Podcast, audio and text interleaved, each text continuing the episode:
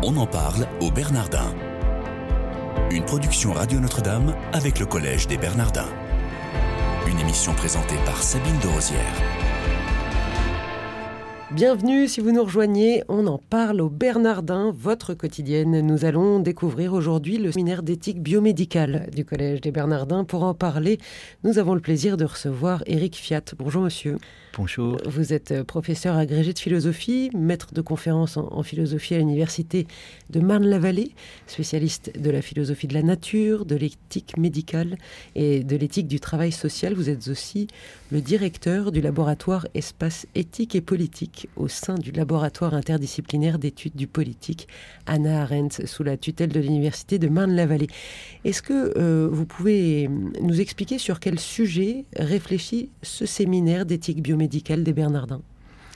En ce moment, il réfléchit à l'humanisme, au transhumanisme et au post-humanisme. Nos séminaires euh, durent deux ans.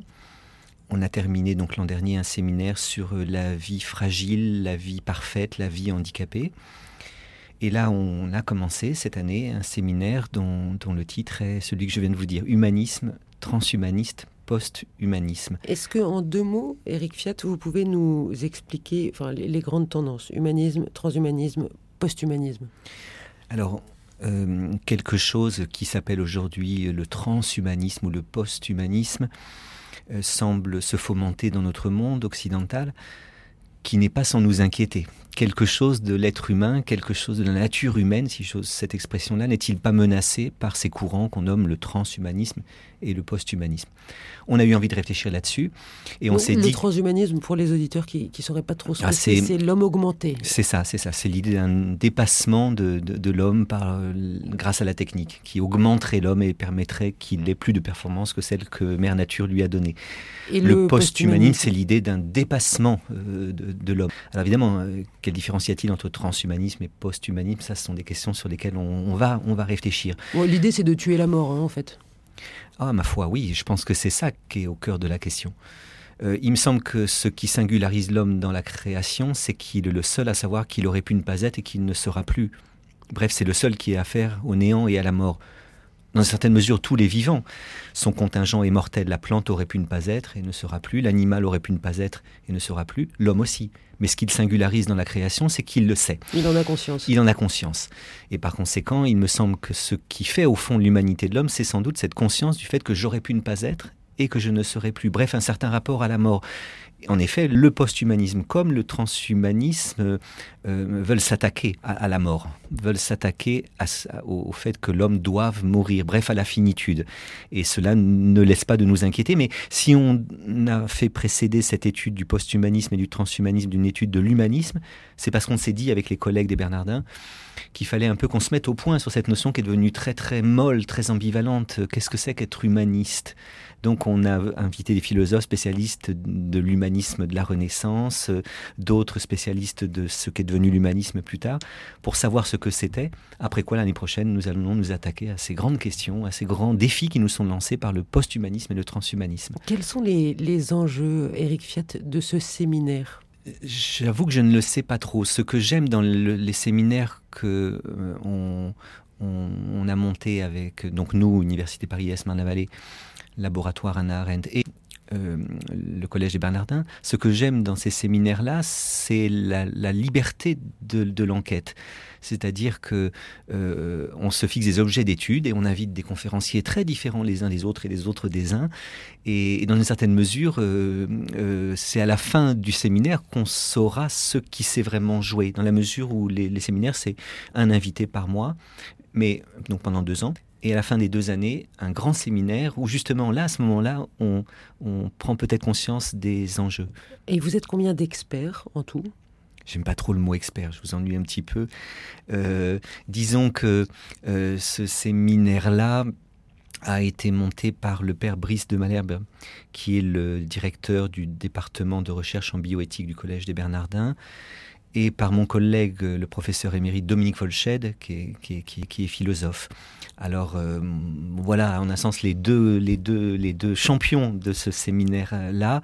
Ensuite, euh, euh, Anne Lécu, qui est à la fois médecin, dominicaine et diplômée de chez nous, diplômée, elle a fait un doctorat de philosophie, un mémoire passionnant à ce sujet. Et moi-même, bon, sommes un peu les, les, les, deux autres animateurs. Mais je pense que aussi bien Anne que Dominique que Brice et que moi récuserions peut-être le, mot, le mot d'expert. Alors on va passer à un, autre Je vous en prie. un autre gros mot. Est-ce que, euh, au terme de, ces, de ces séminaires, vous formulez des propositions et auprès de qui vous les formulez? Oui. Bien sûr, après ces deux années de, de séminaire, donc vient le grand colloque qui en est le, l'ACME. Et ce grand colloque donne lieu, alors euh, souvent à une publication, mais, mais aussi à une synthèse où il y a quelque chose de l'ordre de, de, proposition. Oui, on propose quelque chose. À la fin du séminaire, donc, euh, vie parfaite, vie handicapée, euh, vie fragile, en effet, on a fait des propositions à notre époque, en un sens, si vous voulez, pour, que, pour que quelque chose d'une attention aux vies les plus fragiles eh bien, demeure. Faire en sorte que les progrès techniques, dont il faut se féliciter, hein, c'est pas du tout un séminaire technophobe, hein, faire en sorte que les progrès techniques, les progrès techniques euh, et les progrès médicaux, euh, eh bien, euh, ne laissent pas qu'il y ait attention, euh, main tendue aux plus fragiles des hommes, aux plus précaires des précaires, aux plus vulnérables des vulnérables. Donc là, je ne peux pas vous dire encore quelles seront les propositions qui seront faites à la fin du, de ce séminaire actuel.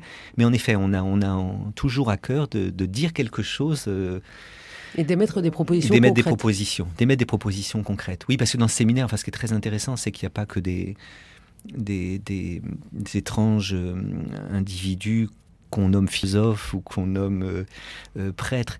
Il y a aussi très très présent euh, dans, toutes ces, dans tous ces séminaires-là des praticiens du soin.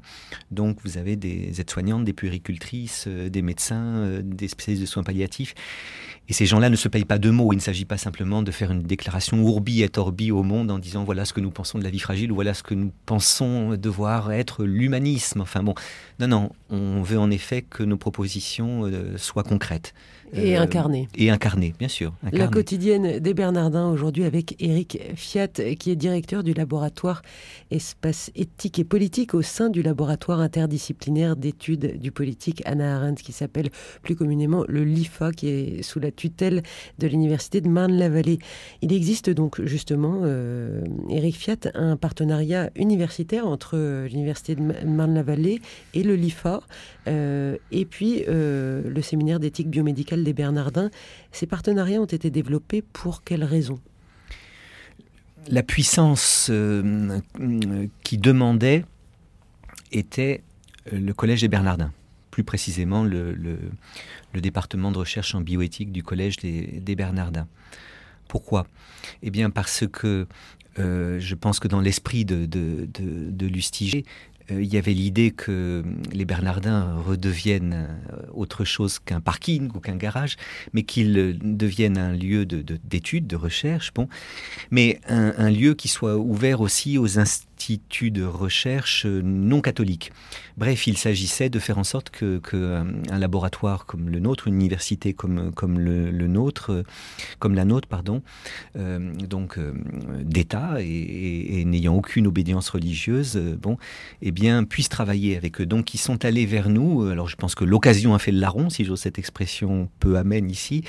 C'est une rencontre et une amitié qui est née entre le père Brice de Malherbe et le professeur Dominique Folchette qui est à l'origine de ça. Donc, le Collège des Bernardins a eu envie de, se rapprocher d'université pour justement qu'on ait affaire dans le Collège des Bernardins à autre chose que la rencontre du même. Et donc dans notre laboratoire, vous avez euh, des athées, vous avez des bouddhistes, vous avez euh, euh, des soignants euh, mélanchonistes, vous avez des soignants catholiques, apostoliques et romains, je vous rassure. Mais donc vous avez des gens très différents les uns des autres et les autres des uns. Et, je pense que les Bernardins ont eu envie de cette rencontre-là. Et vous, comment êtes-vous arrivé aux Bernardins? Oh ben, comme, euh, comme adjoint de Dominique Folched, au moment où Dominique Folched est devenu professeur émérite, je suis devenu professeur, euh, parce que je dois faire une petite rectification à la présentation que vous avez faite de moi. Ma maman ne serait pas très contente de vous entendre dire que je suis euh, maître de conférence. Depuis quelques semaines, je suis passé chef, je suis professeur d'université. Félicitations. Donc, merci beaucoup à vous. félicitations. Donc au moment où, Dominique Folched est parti, donc je suis devenu professeur des universités, et, et lui succédant, eh bien j'ai continué à travailler avec les Bernardins. Et que vous apporte justement cette réflexion au collège, au sein de ce laboratoire, de ce séminaire d'éthique biomédicale? Si au départ, euh, euh, ce sont les Bernardins qui ont eu envie de travailler avec des institutions non euh, catholiques, je dirais que maintenant, il est bon que des institutions universitaires comme non catholiques comme la nôtre travaillent avec les Bernardins, parce que je me méfie toujours de, de la sclérose fomentée par la rencontre du même. Je sais pas si cette expression a un sens. Je veux dire par là que quand on est toujours entre universitaires, on finit par euh, ronronner et donc par ne plus penser vraiment librement. Eh bien, rencontrer. Ça, c'est très incarné quand vous voilà, parlez comme ça. C'est ça. Rencontrer, oui, c'est mieux. Rencontrer des, des euh, voilà, des, des, des prêtres, des, des, soignants au Bernardin, c'est pour moi quelque chose de toujours. Euh, moi, je crois qu'il faut toujours mettre la philosophie à l'épreuve du réel et de ce qu'il y a de plus douloureux dans le réel, la fragilité, la mort, la souffrance. Et ça, la rencontre des gens des Bernardins me permettent euh, ce défi-là. Donc, j'aime beaucoup y être. Vous avez trois secondes pour me dire votre meilleur souvenir au Bernardin. Un jour, il y, a, au Bernardin une, très grande salle et, il y a une rosace. Et un jour, pendant que, nous parlions, la lumière est venue par cette, par cette euh, rosace. Alors c'était comme le souffle du Saint-Esprit qui venait souffler sur euh, nos pauvres esprits de philosophes. Vous êtes beaucoup trop long, vous êtes beaucoup trop long. Merci de votre fidélité. Une excellente journée à tous.